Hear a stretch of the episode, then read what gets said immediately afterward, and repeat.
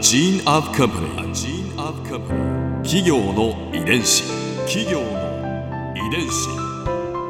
全国に546万社以上あるとされる日本の企業その企業の数だけ理念があり使命があり人間ドラマがありますこの番組ではさまざまな企業のトップや社員の方にお話を伺いながら成長する企業の DNA を解明していきます企業の遺伝子。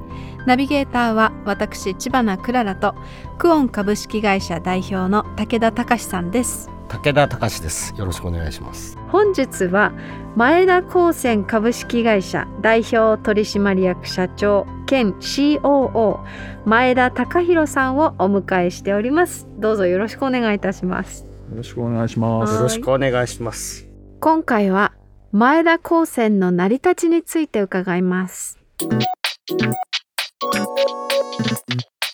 業の遺伝子。えー前田高専うんさん。はまあちょっとご説明差し上げると日本のインフラを支える建設資材メーカーさんです。光線？光線というのはどういう漢字を？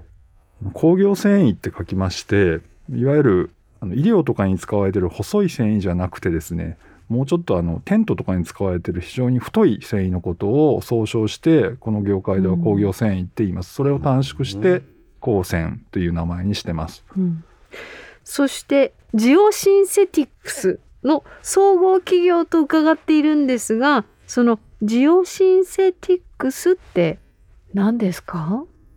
まあ、ジオシンセティックスって、あの、ジオはあの大地ってことですね。あはいシンセティックスっていうのはまあ人工物っていうことで、うんまあ、いわゆるあの化学製品っていうことで、化学製品を大地に使おうっていうことで、ジオシンセティックスって言います。うんもともとの発祥はヨーロッパから来た言葉でありまして、まあ、例えばオランダでしたら、あのゼロメーター以下地下で非常に多いですよね。うんでそういうとこにを有効利用するためにですね、このジオシンセティックスっていうこの繊維の技術を使って埋め立てをどんどんしていったと。そこから来た単語でございます。あなんかこう土木って聞くとなんか大規模な硬いイメージあるじゃないですか、こううん鉄とかコンクリートとかそうじゃなくてなんか繊維が支えてるんですね。繊維の特徴っていうのはやっぱりしなやかでうん錆びない、軽いっていうのがありまして、錆びない？そうですか。しなやかっていうのは耐震性に優れるんですね。なるほど。で錆びないっていうのはもうそれを一回使ったらもう半永久的に使えますんでライフサイクルコストの低減につながると。うんで軽いっていうのはやはり施工のしやすさですね。そうですよね。えーだから人が疲れないと。だからそういう意味であの繊維っていうのは鉄コンクリートに変わって非常に使いやすい素材として今日では認められてきました。すごいいいとこだらけじゃない。うん知らなかったそうしたらえっと前田高専が設立したのはいつ頃のことなんですか？前田高専っていう名前ができましたのは1972年なんですけど、うん。まあその創業はですねあのちょっと私4代目になるんですけど、ええ1代目が創業したのは1918年で今から103年前になります。え？すごい。ー、老舗？もともとあの福井であの米問屋をやってたんですね。うん。こう米問屋から。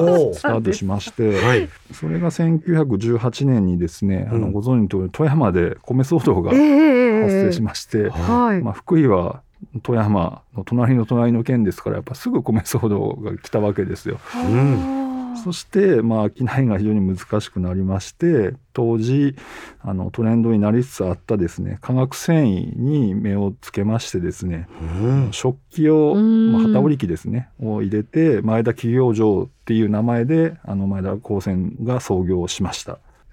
すごいですよ。お米屋さんから 化学繊維の、うん 会社になるってそうですねいうのは。一代一代がやっぱり全く新しいことをやっぱ始めていくと、それがまあ前だけのルーツかな一つのルーツであるかなと思います。うん最新テクノロジうん。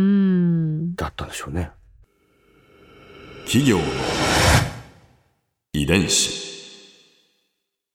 そんな事業を引き継いで3代目となったのが現会長の前田幸俊さんでいらっしゃるんですね。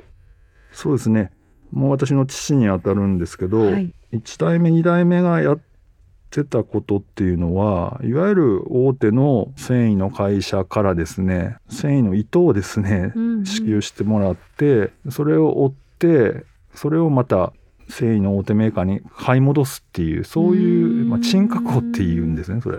で賃確保非常にまあリスクが全くないんですね。うん。まあ、定期的に仕事は自動的にもらえるし安定的な値段で買ってもらえると。賃加工の賃っていうのはどういうあ感じ？の賃料の賃ですね。はえーだからお金をもらって加工、まあ、いわゆる今でいうあの請負みたいなもんですね。うん。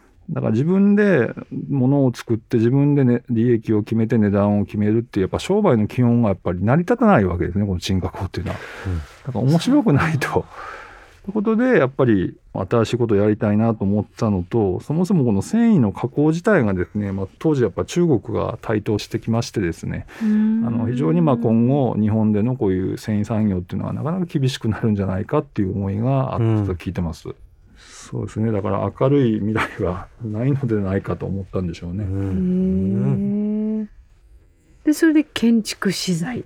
そうですねやっぱ何かあの新しいことを始めなければならないってことで、まあ、2ヶ月ぐらいかけていろんな日本全国を回ったって聞いてます。これは新しい前田高生にとっては結構なシフトチェンジだったってことですよね。そうですねだからシフトチェンジをしないとならないってことでいろいろ回っていったと思います。この繊維からちょっと唐突にも聞こえるその建設資うん。材ですよね。もうきっかけになる出来事って何かあったんですか？これはですねあの父の友人がですねあるゼネコンで働いてたわけですよ当時。うんでその東京のゼネコンのその本社に、まあ、その友達を訪ねて遊びに行った時に机の上にですねなんかヘチマみたいなねうんうん、その繊維のもじゃもじゃってしたやつが置いてあったあらしいんですよ、ねヘチマの。乾燥したえヘチマタオルみたいえヘなチ。マタオルみたいな。でこれ何って聞いたら、うんこれはあの排水剤土の中にやっぱ水分含みすぎるとですね、うん土っていうのはやっぱ安定しないんですね。うんだからいかにやっぱり土を盛り上げるときに水をどう逃がすかっていうのが非常に大事なんですね。だからそういう排水剤に使えるんじゃないかなっていうことをそのゼンコンさんは考えておられたと思うんですねう。んうんでまあ同じ繊維ってことで、まあ、これはうちでできるんじゃないかっていうことを父は思ったと思います。でぜひこれをうちでやらせてくれっていうことをお願いしてですねうん。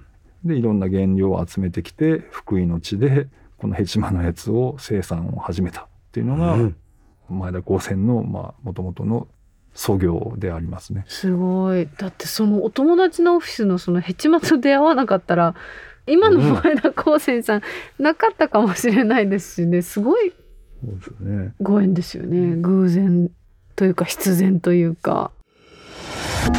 ここで Clara's Viewpoint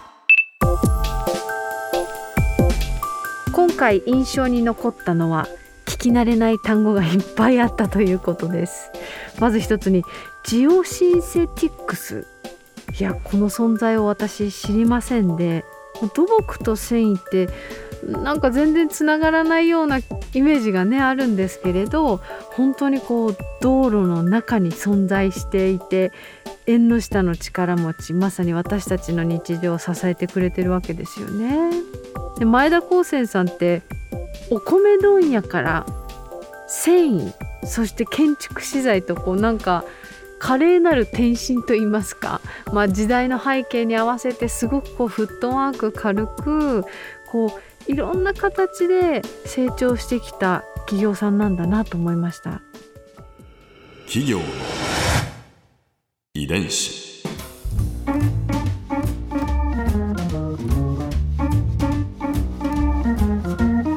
この番組はポッドキャストのほかスマートフォンタブレット向けアプリオーディでも聞くことができます。